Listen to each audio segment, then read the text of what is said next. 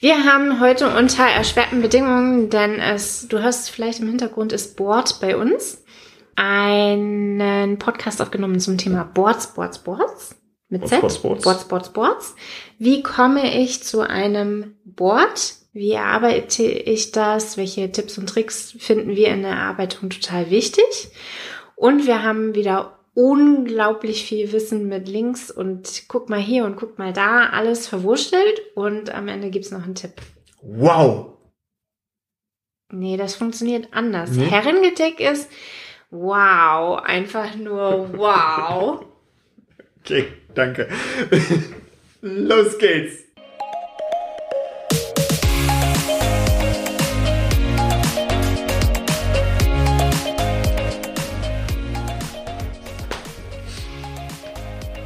Hallo und herzlich willkommen zum Snipcast.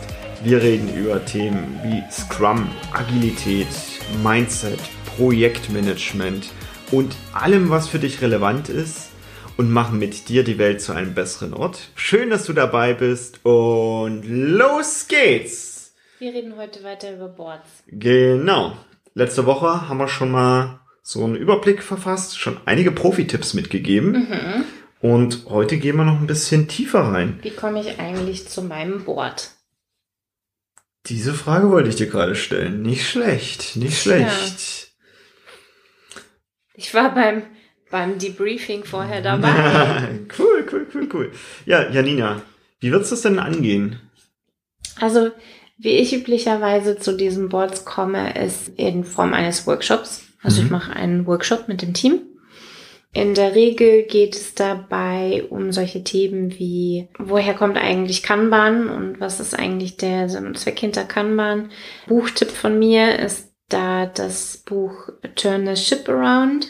Die benutze ich gerne, dieses Buch oder eine Zusammenfassung von dem Buch benutze ich gerne so als Intro für diesen Workshop.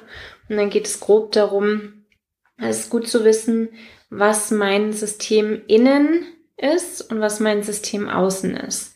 Wir sind jetzt hier auf dem, auf der Grenze zur Systemtheorie Mhm. oder systemischen Coaching. Wir haben alle ein anderes Verständnis davon, was im System und was aus dem System ist. Wir wollen Systeme erzeugen, die in sich eine gewisse Adhäsion haben, also einen Zusammenhalt, Teams zum Beispiel. Wenn ich ein System habe, was nicht miteinander arbeitet, also dies, diesen Zusammenhalt nicht habe, dann brauche ich in der Regel auch kein gemeinsames Board zu machen. Deswegen ist das Erste, was ich mache, so eine Art Systemanalyse. Ich schaue, welche Rollen habe ich in meinem System, was passiert in meinem System, welche Kompetenzen und Fähigkeiten habe ich in meinem Team, T System, was sind Werkzeuge, die mein System benutzt. Und hier reden wir wirklich über Tools, also meinetwegen Outlook. Mhm. Was ist meine Inputgröße fürs Team? Also wer ist ein Auftraggeber? Was ist eine Outputgröße? Wer ist ein Kunde oder ein Inkrementabnehmer? Ne? Also wer hat was von der Arbeit, die das System erledigt? Und welche anderen Einflussgrößen gibt es? Manchmal sind es Gesetzgebungen oder organisatorische Richtlinien, die eine Arbeitsweise von einem System beeinflussen. Prozessvorgaben zum Beispiel. Und wenn ich dieses Bild habe, das ist ein, eine Stunde Quatschen vielleicht, ein Flipchart, wenn ich es physikalisch machen darf. Quatschen mit wem? Flipchart mit dem System, also mit dem Team Mhm. oder mit dem Projekt, mit allen Projektbeteiligten, Systembeteiligten, die daran später mal mitarbeiten sollen. Mhm. Und häufig kommen dann auch schon die ersten Problemchen mit. Mhm. Also die Leute erzählen mir von Tools, die nur so mittelmäßig funktionieren, weil irgendeine Information da drin nicht abgespiegelt werden kann. Oder irgendein schwieriger Inputgeber oder ein schwieriger Kunde oder Auftragabnehmer, wie auch immer. Irgendeine Gesetzgebung, die besonders schwer unterzubringen ist. Also ich bekomme häufig schon bei, bei dieser Systembesprechung ganz, ganz viele Informationen darüber, wie eigentlich die Arbeitsschritte aussehen und wo es Probleme geben könnte. Und dann mache ich eine Pause Und nach der Pause geht es darum, einen Workflow aufzumalen. Mhm. Also wenn ich jetzt ein, meine Arbeit des Systems, des Projektes, des Teams in einen Prozess schütten würde, wie würde dieser aussehen? Und die erste Irritation, die ich dabei reinbringe, ist, es gibt keine parallelen Prozessschritte. Mhm. Das ist so für, und das da, dauert dann meistens zwei, drei Stunden, bis die Menschen tatsächlich dazu kommen, es sequenziell aufzubauen. Mhm. Manchmal mache ich noch eine Simulation mit rein, zwei, drei Simulationen, so typische Simulationen, die ich gerne im Zusammenhang mit diesem Board erstellen mache, ist das Name Game. Das Name Game Mhm. haben wir schon mal gespielt, Mhm. hier im Podcast. Weißt du noch an welcher Podcast-Folge? Es ging mit Sicherheit darum, dass Multitasking keine gute Idee ist. Mhm. Und welche Podcast-Folge weiß ich nicht. Ich verlinke es in den Shownotes. Okay. Grob zusammengefasst, es geht darum, dass wir in einem Referenzrahmen relativ schnell sind. Wenn wir mehrere Referenzrahmen bearbeiten, dann werden wir dadurch sehr viel langsamer. Also wenn ich Buchstaben, Zahlen und römische Zahlen aufschreibe, immer in diesem Dreischritt bin ich langsamer, wenn ich einfach das Alphabet, römische Zahlen und normale Zahlen aufschreibe. Also Kontext-Switch. Und die zweite Simulation, die ich dann gerne mache, ist das Ballpoint-Game. Auch so ein Klassiker, ne? Also wie viele Bälle bekomme ich durchgereicht in einer bestimmten Zeit und durch welche Maßnahmen kann ich diese Durchlaufzeit erhöhen. Und auch da sind ja Restraints, also Spielregeln, schon, dass ich nicht parallel mehrere Bälle in der Hand halten kann, zum Beispiel. Mhm. Und bestimmte Wege mit den Bällen gehen muss, also nicht direkt von meinem Nebenmann den Ball kriegen kann. Da gibt es ja Varianten von. Da hast du gerade einen sehr guten Punkt erwähnt, nämlich dass es um die Durchlaufszeiten geht, Mhm. gerade beim Ballpoint Game. Und das finde ich daher sehr gut, um zu zeigen, der ein oder andere Manager, der mir schon begegnet ist, war der Meinung, dass das Wichtigste ist, alle Menschen beschäftigt zu halten. Mhm. Das tolle YouTube-Video Mhm. von Henrik äh, Knieberg. Mhm. Mhm. Erzähl weiter. Und es geht nicht darum, dass alle beschäftigt sind, sondern dass die Durchlaufzeiten gut sind. Und das sehe ich dann auf so einem fertigen Board später auch Mhm. ganz gut. Das ist eine potenzielle Simulation dazu. Wir schreiben auf, wie ist der Prozess und zwar sequenziell, nicht parallelisiert. Und dann schauen wir uns an, was davon können wir als Board-Prozessschritt tatsächlich nehmen. Denn manche dieser Prozessschritte lassen sich durchaus clustern. Die sind dann logisch zusammengehörig, was vollkommen okay ist. Und je nachdem, wie das Team ist, gibt es auch eine, eine häufige Frage ist, wie detailliert mache ich denn meinen Workflow jetzt? Ne? Ich habe zehn Prozessschritte, mache ich jetzt zehn Spalten? Oder mache ich so einen Klassiker wie Zutun in Arbeit fertig? Und das ist tatsächlich sehr teamspezifisch. Da kommt es meiner Meinung nach ganz stark auf mein Bauchgefühl an, wie viel dieses Thema an Abstraktionsebene tatsächlich braucht. Deswegen, auch deswegen die Simulation und auch deswegen die, die Systembeschreibung vorher. Denn ich bekomme da ganz, ganz viele Informationen darüber, welche Abstraktionsebene ist richtig für dieses Team.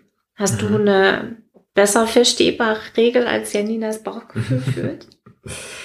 Ja, ich habe gerade nebenbei ein bisschen drüber nachgedacht, woher soll denn jetzt so ein frischer Scrum Master diese Expertise haben? Also der kommt jetzt frisch in sein erstes Team rein und möchte mit denen logischerweise dieses Board aufbauen. Mhm. Und das, was du erzählt hast, das ist jetzt sehr viel Erfahrungswissen. Ja, ähm, nö, so viel Erfahrungswissen ist es nicht. Nur dieses, wie viele Spalten brauche ich auf meinem Board, ist Mhm. Erfahrungswissen. Bauchgefühl. Der Rest ist gar nicht. Mhm. Das kann man sich anlesen. Okay. Ich glaube, in dem Fall würde ich mit den gröbsten Prozess Mhm. anfangen. Also wirklich ein Zutun in Arbeit getan. Mhm. mit zwei, drei Varianten dazu. Also in vielen Teams kommt dann direkt dieses Hoch mit, okay, wir brauchen eine Review-Spalte, die du ja schon erwähnt hast in der letzten Podcast-Folge. Mhm. Dann würde ich. Ich habe dann sogar häufig das dann, das sind meist die Product Owner, die mir dann sagen, wow, das ist ja eine richtig coole Idee, diese Spalte da einzuführen. Mhm. bei mir gibt's die übrigens nicht. Weil bei mir kommt alles, was dann ist, ins Review. Ja. also dann würde ich mit dem Gröbsten anfangen, in ein Experiment gehen. Wir machen sechs Wiederholungen. Für mich mhm. ist eine Wiederholung an Bord tatsächlich sechs Dailies oder wenn das Weekly sind, du merkst, was der Unterschied zwischen Daily und Weekly ist, also auch was für Konsequenzen es hat, wenn ich sage, ich mache ein Weekly, weil ich keine Zeit habe für ein Daily. Dann sind meine Wiederholungen deutlich länger, ich mache langsamere Experimente, also egal, sechs Wiederholungen, dann kann ich das Board ändern. Mhm.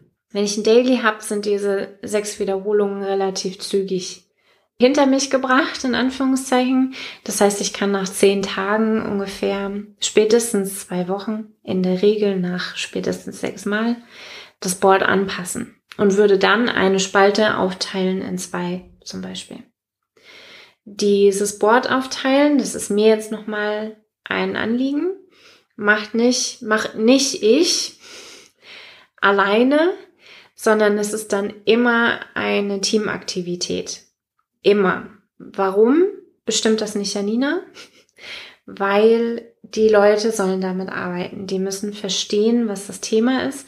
Ich mache Anpassungen an Bord nur, wenn allen bewusst und klar ist, wozu diese Anpassungen gemacht werden. Weil wenn nicht verstanden wird, wozu diese Anpassungen gemacht werden, dann fällt es den Leuten total leicht, diese Regeln nicht zu befolgen, weil die Konsequenzen sind nicht klar. Hm. Das bedeutet auch, dass jetzt wir sind im zweiten Daily und es sind vielleicht auch nicht mal alle da in diesem Daily und der eine oder andere findet das doof, dass da irgendeine Spalte dabei ist, dass dann nicht im Anschluss an dieses Daily direkt diese Spalten weggemacht ja, werden. Genau. Sondern es ist ein Teamprozess und dementsprechend wird er auch als Team erledigt aber es ist total cool, wenn schon im zweiten Daily kommt, weil dann kann ich im zweiten Daily schon sagen, alles klar, nächste Woche Mittwoch hängen wir eine Viertelstunde dran mhm. und schauen uns das Board nochmal an, ob wir und was wir ändern wollen. Bis dahin macht euch doch schon mal Gedanken. Ja. Total gut. Also super. Wenn, wenn direkt im zweiten Mal schon dieses hochkommt mit, oh, irgendwie passt es nicht. Mhm. Zu Bett geht Zeit wird nicht diskutiert, wenn zu Bett geht Zeit ist. Das ist kein Punkt fürs Daily. Aber dann mache ich das entsprechend nach diesen sechs Wiederholungen und da kann dann drauf hingearbeitet werden. Mhm. Wie würdest du denn zu so einem Board kommen? Tatsächlich ähnlich. Also ich mache auch einen Workshop mit dem Team dazu. Ich beschreibe kurz, worum es geht. Ich mache auch die Spielchen. Ich mache vielleicht auch ein paar andere Spiele, aber im, im Groben genau das. Also bei mir wären Papierflieger oder Papierschiffe gefaltet, mhm. um genau dieses Prozess und dass es wichtig ist, diesen sichtbar zu machen, mhm. auch kennenzulernen. Und dann baue ich eben so Sachen ein, die man dann eben dann sieht, damit dieses Erlebnis mhm. da ist. Und dann bauen wir gemeinsam eben dieses Board auf. Wir gehen, wir beginnen auch mit dem einfachen, wie es im Scrum ist. Mhm. Also Scrum ist wirklich eine gute Anleitung erstmal für, ich beginne jetzt einfach. Steht das im Scrum Guide? Ich dächte zumindest, dass es in den älteren Versionen, so 2015 okay, oder so, im Scrum Guide stand. alten. Im, ich gebe dir recht, es kann sein, dass es im 2020er Scrum Guide tatsächlich nicht drin Und da steht. hilft es dann aber, sich bei den rund um Scrummiversum existierenden Menschen umzugucken, wie auch jetzt wieder Mike Cohn mit seinem Mountain Goat Software Blog genau da findet man sowas. Ja, also wenn du ein Team in der Nähe hast, was schon agil arbeitet, guck da mal rein, wie die das gemacht haben. Die werden auch viel erzählen können, wie sie da hingekommen sind. Da, da kann man sich dann immer ein paar Anregungen holen. Also ich, ich mag das sehr, in mhm. andere Teams reinzugucken und mir Anregungen zu holen. Ja, und aus dem Workshop wird irgendwas resultieren, womit wir schon mal anfangen können. Und in diesem Workshop bauen wir das Board dann meist auch schon. Also das ist dann häufig eine Art Flipchart, wo dann zumindest diese Spalten schon mal drauf sind und wir schon mal ein paar Zettel hin und her bewegen können. Mir ist bewusst, dass dieses Flipchart, also dieses reine Papier nur, manchmal so Brown Paper, höchstwahrscheinlich zu klein ist für den realen Prozess, den das Team dann an der Wand haben wird. Das ist für den ersten Wurf, um einfach mal damit anzufangen und zu üben, ist das häufig schon genau ausreichend. Und nach zwei, drei Tagen machen wir das dann ein bisschen größer und schicker oder nach den entsprechenden sechs Durchläufen, weil dann haben wir auch die Erfahrung dazu. Und es gibt auch den wunderschönen Effekt, dass wenn wir so ein Beispielboard haben und da mal so eine aktuelle Aufgabe drüber hängen, dass dann vielen auffällt mit, oh, da fehlt was mhm. oder ich möchte direkt eine Vereinbarung dazu machen. Ne? Also sowas wie, hm, ich war in einer, äh, in einer Personalabteilung, in einem Team, das Personal gemacht hat. Personal hantiert ganz viel mit vertraulichen Daten. Die haben beim Aufhängen dieses Beispielboards festgestellt, da sind Namen drauf auf ihren mhm. Aufgaben und haben sich dafür entschieden, diese Namen eben verkehrt herum verdeckt aufzuhängen, mhm. damit mhm. Leute, die vorbeilaufen, ja. diese Namen nicht sehen können und es eben vertraulich genug ist, ja. um zu existieren. Ich sehe die Menge und ich sehe auch grob, wer woran arbeitet. Ich sehe nur die, die Personalnamen mhm. dann nicht dahinter. Ja. Und das sind so eine Effekte, die fallen. Gut, das das konnte ich nun wirklich nicht planen, dass jetzt Nachbarn anfangen hier zu bohren. Ich, ich, tja, ich habe leider auch nicht, nicht so viel Zeit, um. Äh, Entspann wir, wir warten das jetzt erstmal ab. Genau. Bring den Satz Vielleicht. nicht zu Ende. Weißt du noch, wie der Satz äh, anfing? Nee, du hast darüber erzählt, dass zu. Ja, also ich dann, dieses Probelaufen mit dem, mit dem Board bringt nochmal viele Vereinbarungen, die wir von Anfang an auch treffen können. Vorsicht mit VIP-Limits. Ich würde beim ersten Wurf keine VIP-Limits einführen. Also VIP ist Work in Progress und Kanban sagt, man braucht Work in Progress Limits. Ich stimme Kanban zu, aber für den ersten Durchlauf brauchen wir keine Work in Progress Limits. Die sind bei mir auch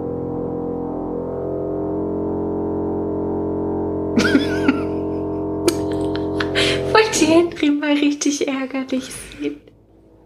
Die sind bei mir auch meist so Phase 4 oder 5, wenn ich Agilität einführe. In einem Team. ich würde dir ganz gerne noch eine Killerfrage stellen. Eine Killerfrage? Ja. ja. Starte. Okay. Was ist denn mit der Rating-Spalte? Waiting. Ja. Also blockt quasi. Ja. Puh. Ich, ich kenne, glaube ich, gar kein Team, die, die, die nicht irgendwann mal so eine Rating-Spalte mhm, haben ja. wollen. Jedes Team muss es ausprobieren. Jedes Team entscheidet sich dagegen. Das ist aber jetzt eine Erfahrungsgeschichte von uns. Also, ja. wenn man erfahren ist, dann fällt einem schnell auf, dass diese Waiting-Spalte einen ganz, ganz schlechten Effekt aufs Team hat. Denn sie macht es unglaublich bequem. Da mhm. landen Dinge, die nie wieder da rauskommen. Ja. Nie wieder. Das ist das, das Bermuda-Dreieck ja, der Aufgaben. Definitiv. Das ist, da, da landet Zeug und dann kommt es da nie wieder raus. Und wenn man dieses Bermuda-Dreieck anspricht und sagt, hier, was ist denn mit der Waiting-Spalte? Da passiert nichts mehr. Was, was das halt, ist raus, das ist einfach halt raus. Voll witzig ist, weil wir haben ja vorher die Aufgaben priorisiert mm. und nur angefangen, weil die gerade wichtig waren. Ja, und die Waiting-Spalte ist der Keller ja. jeder Wohnung, jedes Hauses. Wenn ich einen Keller oder einen Dachboden habe, je größer der ist, desto voller ist dieser Keller oder der Dachboden und wegschmeißen tue ich davon nichts. Das war ja irgendwann mal wichtig. Die Annahme ist, dass es dann auch weiterhin noch wichtig ist. Mhm. also von daher, eine Waiting-Spalte bin ich nicht für, bin ich sogar mit ganz viel Erfahrung dagegen. Mhm. Und ich erlaube es den meisten Teams trotzdem, einfach um diese Erfahrung zu machen. Ah, okay, der ist spannend, ja. Okay. Ich bin immer dafür, ich kann mich totsabbeln. Ich kann den Leuten erzählen, dass es wieder Keller ist, wo nie wieder Zeug weggeschmissen wird. Das glauben die nicht. Denn mhm. diese Spalte ist auf den ersten Blick absolut logisch. Es gibt Aufgaben, da muss ich andere Leute anfragen und dann darauf warten, dass irgendwas zurückkommt. Geheimbotschaft jetzt, dann sind die Aufgaben schlecht geschnitten. Aber diese Erfahrung zu machen und eben auch darauf hinzugehen, mit wird es denn besser, wenn wir die Geschichten, äh, die Stories anders schreiben, äh, anders schneiden, das ist für mich ein super Lerneffekt. Deswegen mhm. lasse ich diese Waiting-Spalte, wenn das Team von alleine drauf kommt, lasse ich zu und nutze das als Lerneffekt, mhm. weil sie davon so viel lernen. Ah, okay. Ich hatte auch schon Teams, die hatten gelernt, ah, das ist ganz cool. Das letzte Mal hatten wir schon eine Rating-Spalte, die wollen wir jetzt direkt auch wieder haben. Mhm. Aber bei mir wird darüber gelernt. Äh, gut, gut, ja, das macht jetzt das deine Erfahrung dann, wahrscheinlich wieder aus. Das ist dann ja. halt meine Aufgabe, auch darauf zu achten, dass das auch daraus gelernt wird. Ja. ja. ja. Ich spreche dann meist mit ihnen auch, wie ist es denn das letzte Mal mit dieser Rating-Spalte gelaufen? Mhm. Und du hast ja vorhin schon über die Durchlaufzeit gesprochen. Wie ist denn die Durchlaufzeit von deinen Anforderungen, wenn die in der Rating-Spalte hängen? Oh, das macht sogar noch die Statistiken kaputt. Vielleicht hängen die ein Board auf. Oh. Gute Idee, ja. Finde ich gut, das auch so stabil zu befestigen. Fünf haben sie doch jetzt schon gebohrt, oder nicht? Ich dachte mehr. Und sie haben auf jeden Fall Dübel in die Wand geklopft. Hm. Gut. Also, ich habe ein Board mit Spalten, die ersten Regeln. Das ziehe ich sechsmal durch. Wenn ich ein Daily habe, kann ich relativ schnell anpassen.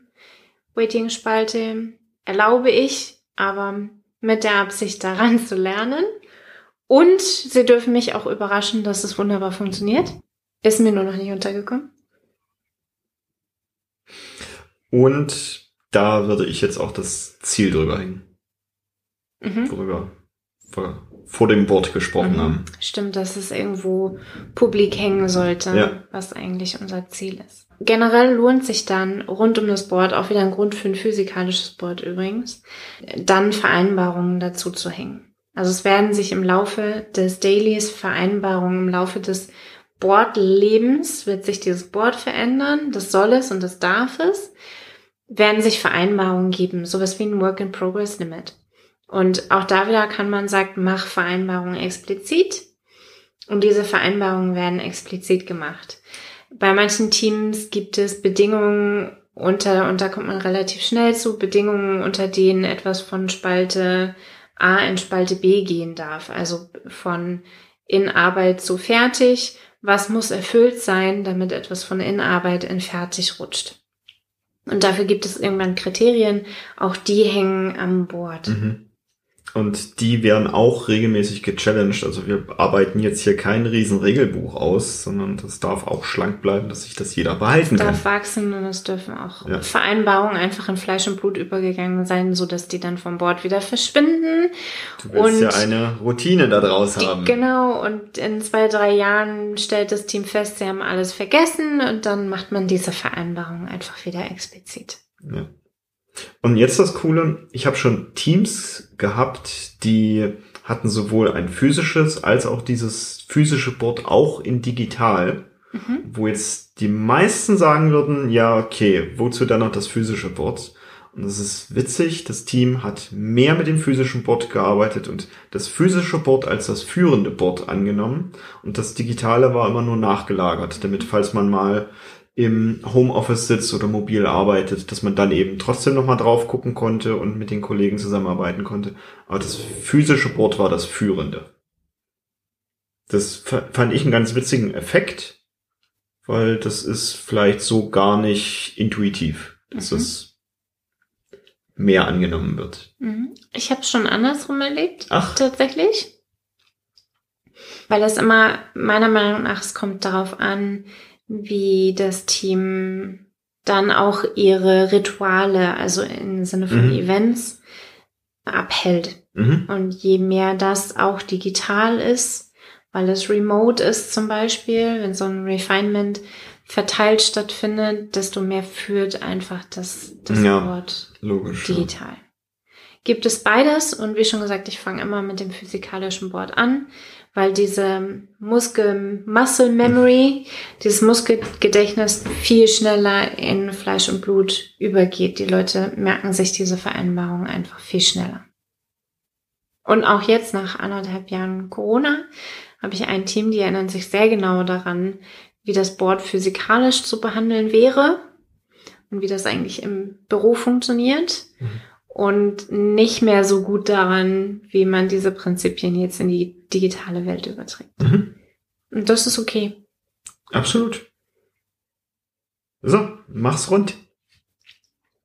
Wir haben heute darüber gesprochen, wie komme ich eigentlich zu so einem Kanban-Board? Was würden wir beide eigentlich machen, um so ein Kanban-Board zusammen mit einem Team oder einem System, einem Projektgruppe zu entwickeln? Da sind ganz viele Tipps und Tricks drin. Wir haben über die Waiting-Spalte gesprochen. Wir haben über Simulationen. Am Anfang gab es einen Buchtipp. Wir haben über ganz viele Dinge gesprochen. Ich glaube, es gibt für dich viel zu verlinken.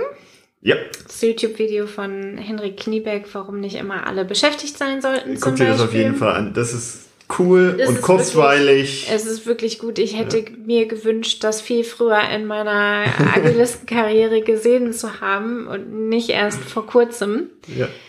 Also wir wissen jetzt nicht nur, wie ein Board aussieht, sondern wir können es auch bauen. ja, Sehr schön. viel Spaß damit, das mit deinem Team mal auszuprobieren. Und die ganzen Tipps und Tricks, die wir jetzt diese Podcast-Folge ja auch verarbeitet haben mit den Videos und mit allem möglichen Kram.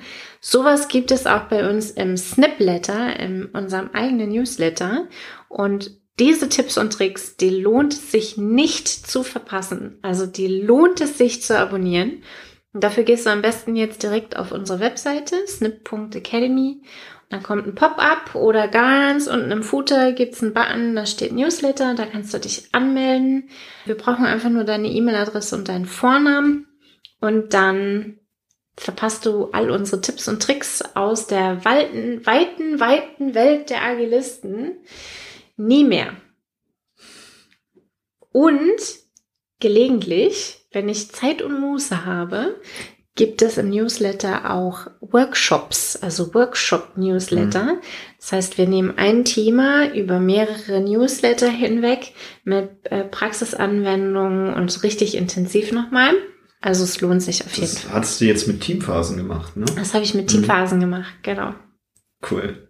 Und wenn du dich jetzt anmeldest, dann kriegst du wahrscheinlich auch noch so die letzten Reste vom Teamphasen Newsletter Workshop mit. Also jetzt anmelden Jetzt schnell. auf snip.academy. Ja, Bis zum nächsten Tschüss. Mal.